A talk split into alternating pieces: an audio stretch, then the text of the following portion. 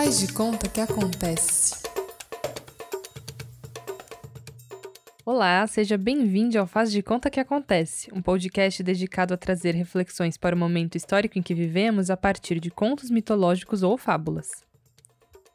No episódio de hoje, iremos falar sobre a importância da coletividade em momento de isolamento, como sou afetado e como afeta o outro.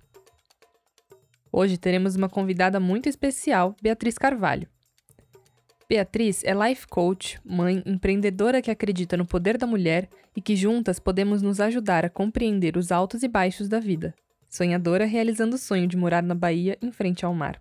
E neste episódio, além da nossa convidada, teremos a participação de Gabriele Batista, Ivelise Moreira e eu, Flávia Santos, que somos algumas das produtoras do podcast. E hoje ouviremos a fábula do porco espinho. Durante a era glacial, muitos animais morriam por causa do frio. Os porcos-espinhos, percebendo a situação, resolveram se juntar em grupos. Assim, se agasalhavam e se protegiam mutuamente. Mas os espinhos de cada um feriam os companheiros mais próximos, justamente os que ofereciam mais calor. Por isso, decidiram se afastar uns dos outros e começaram de novo a morrer congelados. Então, precisaram fazer uma escolha ou desapareciam da terra ou aceitavam os espinhos dos companheiros. Com sabedoria, decidiram voltar a ficar juntos. Aprenderam assim a conviver com as pequenas feridas que a relação com uma pessoa muito próxima pode causar, já que o mais importante era o calor do outro. E assim sobreviveram. O melhor relacionamento não é aquele que une pessoas perfeitas, mas aquele onde cada um aprende a conviver com os defeitos do outro e a valorizar suas qualidades. Hum, e qual será a reflexão que esse conto nos traz? Então, muito boa tarde, Beatriz. Muito obrigada por ter aceitado o convite, por você estar aqui com a gente. E conta um pouco pra gente sobre essa fábula do porco espinho. Olá, Flávia, boa tarde. A fábula do porco-espinho, ela nos, nos lembra que nós também temos espinhos, né? E ela nos ensina que, apesar da gente é, entender o espinho do outro, o defeito do outro, a gente também precisa desse calor humano, precisa desse contato. E aceitar o outro com os defeitos que ele tem mas também lembrar que nós também temos defeitos que o outro vai precisar aceitar, né? E moldar isso de uma forma que as nossas qualidades enalteçam esses espinhos, né? Enalteçam isso que me incomoda no outro, para que a, a, minha qualidade seja maior que os meus espinhos e eu veja qualidades no outro maior que os espinhos que ele tem.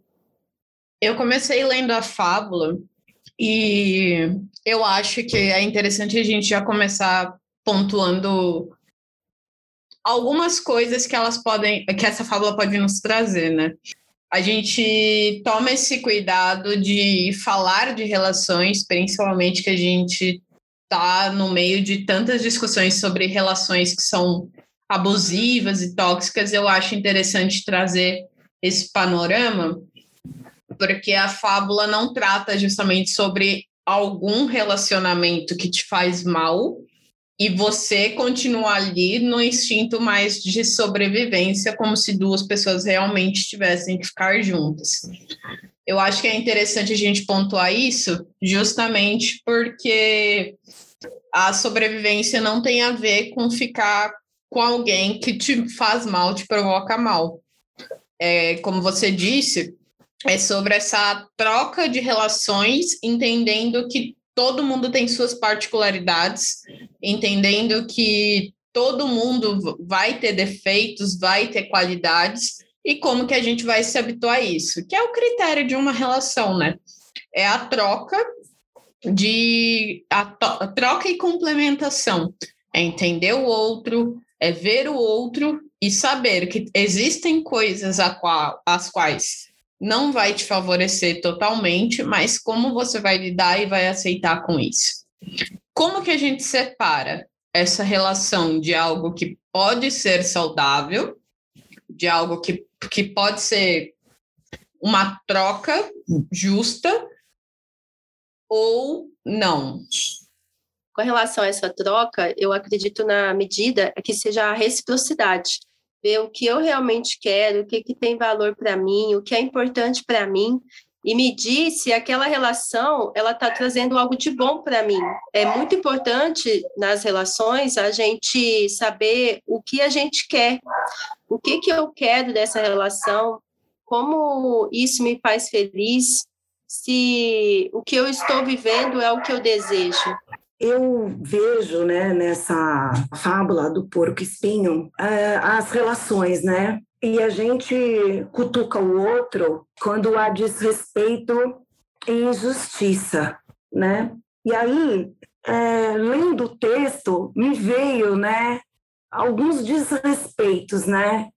Os desrespeitos com os índios, os desrespeitos com as crianças, os desrespeitos com os mais vulneráveis, os desrespeitos com o povo preto, os desrespeitos com as mulheres, os desrespeitos principalmente com as mulheres pretas, né? E aí eu penso que uma atitude tolerante seja bem-vinda. Praticar a tolerância, saber ouvir com paciência opiniões opostas as suas, né? Respeitar as diferenças, a diversidade, é, e tudo isso é, numa atitude de amor e humildade. Se aprofundar no conhecimento dessa diversidade. Provavelmente as pessoas descubram que a prática da tolerância não seja um martírio, mas um agregar de coisas boas. Muitas vezes eu não aceito muitas coisas, mas eu tenho que respeitar né? E muitas vezes eu não aceito porque eu ignoro o que seja. É, eu não me aprofundo naquilo que eu não aceito. Eu não aceito porque alguém falou, porque a mídia disse, mas eu não me aprofundo. E eu digo que que quando a gente se aprofunda e vai pesquisar e vai procurar saber e vai entender, talvez aquele engasgo na garganta possa descer mais suavemente essa, essa parte da, das diferenças, né?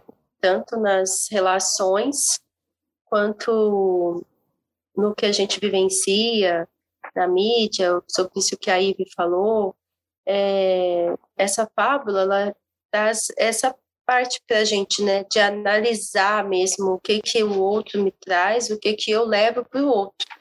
E é com isso que eu uso também a reciprocidade, porque a reciprocidade não é só eu devolver para o outro o que ele me trouxe de bom, mas analisar como algo está me prejudicando, como aquilo está é, influenciando no meu dia a dia, na minha vida, nos meus propósitos, para que não, não quer dizer somente que eu tenho que aceitar o outro como ele é, mas medir se isso realmente está sendo suficiente para que eu consiga continue nessa relação. Tanto que na fábula eles se juntavam, mas se ajeitavam de forma a machucar o mínimo possível o outro, um ao outro, né? Eu acho que é isso que a gente tem que analisar na nossa vida, no nosso dia a dia, nas nossas relações. Se está machucando demais, então é necessário afastar. Eu gosto dos apontamentos que vocês trazem, porque eles abrem um caminho para a gente pensar nesse, nessa reciprocidade. E uma palavra que também foi utilizada foi tolerância. Eu fico me perguntando: tolerância tem a ver com limite?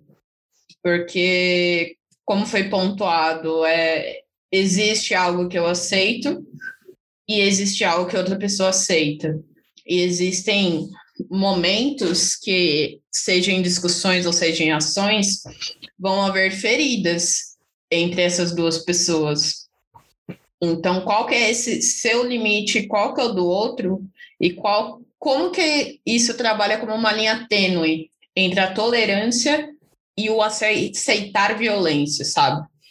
Porque o ouvir e entender que o outro também tem muitas feridas abre uma brecha para você também re, é, receber um pouco de, dessa convivência de uma forma que te machuque, sabe? Eu fico um pouco pre, preocupada com isso, mas eu, eu vou, vou retornar um pouco para o texto, que no final ele, ele diz aqui, né? O melhor relacionamento não é aquele que une pessoas perfeitas, mas onde cada um aprende a conviver com os defeitos do outro e a valorizar suas qualidades. Ainda mais, o complemento. Entender as qualidades e entender esses espinhos como uma coisa mútua. Eu entendo esses espinhos do outro, eu entendo esses espinhos, principalmente do pork spin, como sendo espinhos iguais. Não tem a ver com, com espinhos de, de preconceitos, não tem a ver com espinhos de intolerância, tem a ver com espinhos que é, é justamente na linha do, do, conforto, na linha de que eu tenho um traço de personalidade que às vezes eu fico bravo e fico em silêncio. Mas existem traços de personalidade que é eu começo a gritar com outra pessoa. E eu acho interessante a gente trabalhar um pouquinho de, desses limites e do, de, do quanto que uma coisa é ter espinhos e ter uma personalidade. Outra coisa é o in, é, infligir o limite do outro e o corpo do outro e a cabeça do outro. Que eu, eu até deixei anotado aqui que a, a relação é para ser leve. As, as relações, as trocas são para ser leves. E entender o outro é entender como o outro foi construído. Uma coisa que eu acho triste um pouco na fábula é o jeitinho que eles deram, né? Eles viram que quando eles se aproximavam, quando eles queriam se aprofundar na relação, manter uma conexão, sair da superficialidade e ir numa questão mais profunda, não era possível, porque eles não encontravam uma solução para aceitar a diferença, sabe? Eles não entendiam essas diferenças como algo bom, né? E aí eles deram aquele jeitinho de se aproximar só um pouquinho, só para manter ali uma necessidade superficial, manter uma relação superficial, né? Eu acredito que é uma perda, sabe? Quando eu simplesmente tolero o outro, né? Porque eu tenho que respeitar a outra pessoa e não me aprofundo nessas questões, né? Que me fazem ver aquela pessoa como um incômodo. Bia, como você vê essa leitura de quase como se o caminho do afastamento é a morte? O literal do texto, né? Que é no instinto de sobrevivência, os, por, os porcos espinhos juntos, eles conseguem sobreviver. Separados, eles morrem. Como que como que esse texto traduz para você um pouco das nossas relações? Então, esse, afastamento que leva à morte, ele é um afastamento assim que na na minha vida pessoal, foi um afastamento que me trouxe muito medo, né? Porque em dado momento na minha vida eu decidi me afastar e fui morar sozinha na Bahia, né? No litoral, que era o meu sonho. Mas eu aprendi muito com isso. É, eu aprendi é, o poder da solitude. E eu vejo nessa fábula que esse afastamento até aconteceu na fábula, que eles tiveram um afastamento e tiveram um tempo ali para entenderem que eles precisariam ficar juntos e que de alguma forma se ajeitar e um aceitar um pouquinho o espinho do outro, mas não com tanta intensidade, com tanto ferimento, né? Um tendo cuidado com o outro para ferir o mínimo possível ali. Então, esse, esse afastar, ele me ensinou muito. Me ensinou sobre a solitude, me ensinou sobre ver o outro, sobre o que eu aceito do outro, sobre os meus limites, sobre o que eu quero para mim e o que realmente faz sentido e o que realmente tem valor, aquilo que não tem preço.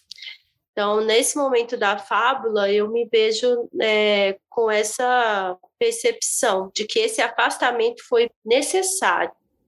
E em alguns momentos da nossa vida, a gente precisa de dar uma afastada de ver por uma outra percepção, por um outro ângulo, tudo aquilo e analisar até que ponto esse calor vai te trazer vida ou ele vai te levar à morte. Gosto muito dessa sua colocação da solitude, né? E no seu exemplo fica muito claro que essa solitude dependia de um outro lugar. Porque nesse cenário que a gente estava analisando era uma era glacial. Como se foge de uma era glacial, né?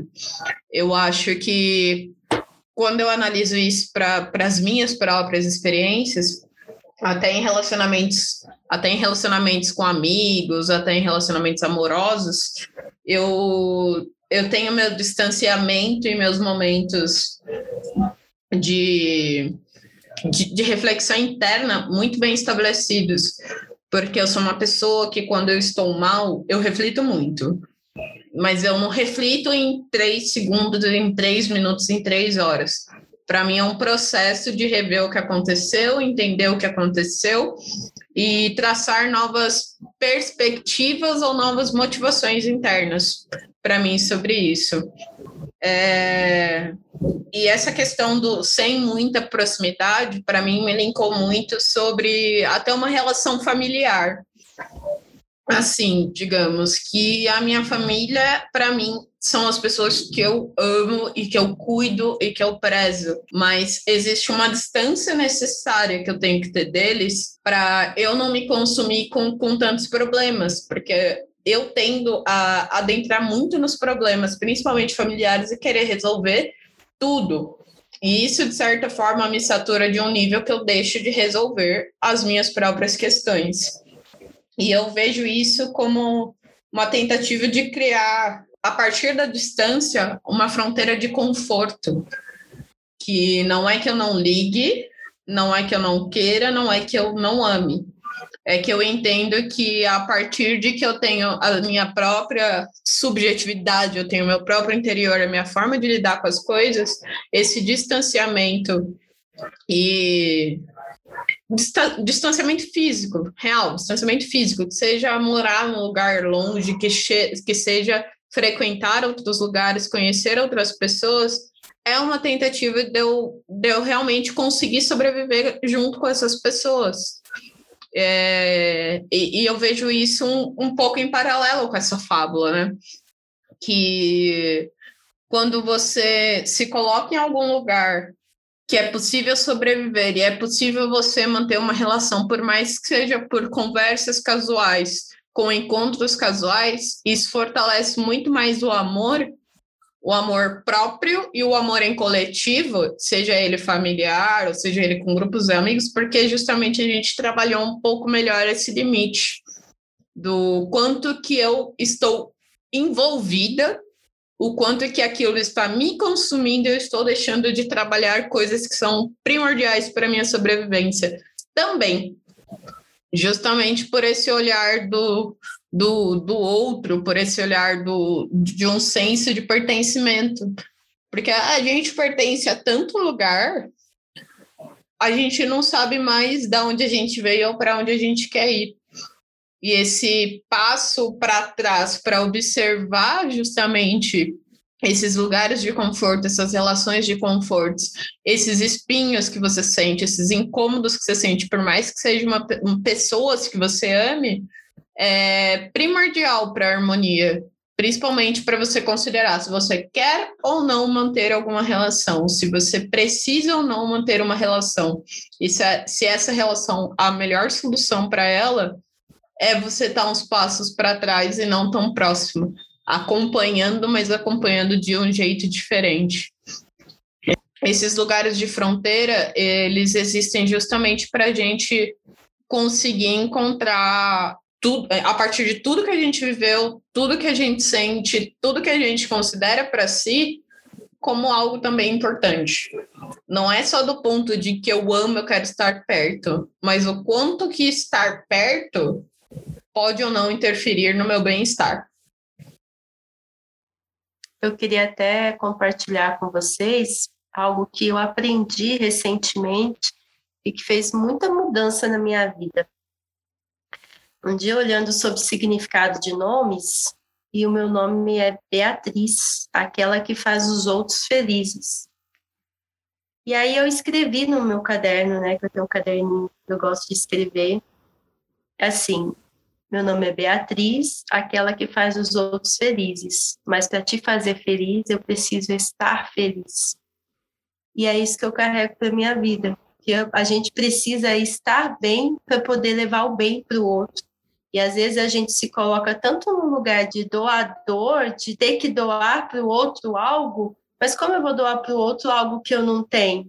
Então é por isso que é muito importante a gente saber o que que me faz, que que te faz bem, o que que te deixa bem, o que que te deixa é, conectado consigo mesmo, para depois compartilhar com o outro aquilo que te faz bem, aquilo que você tem que tem abundância porque senão a gente vai doando algo que a gente não tem em abundância e depois o que a gente doou vai fazer falta.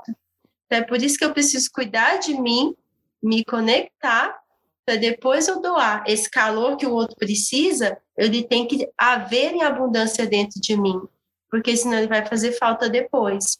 E é isso que a solitude ensina para gente, da gente se cuidar, da gente se amar, se respeitar saber nossos limites, saber o que que me faz feliz, o que que isso, opa, isso aqui não tá bom para mim.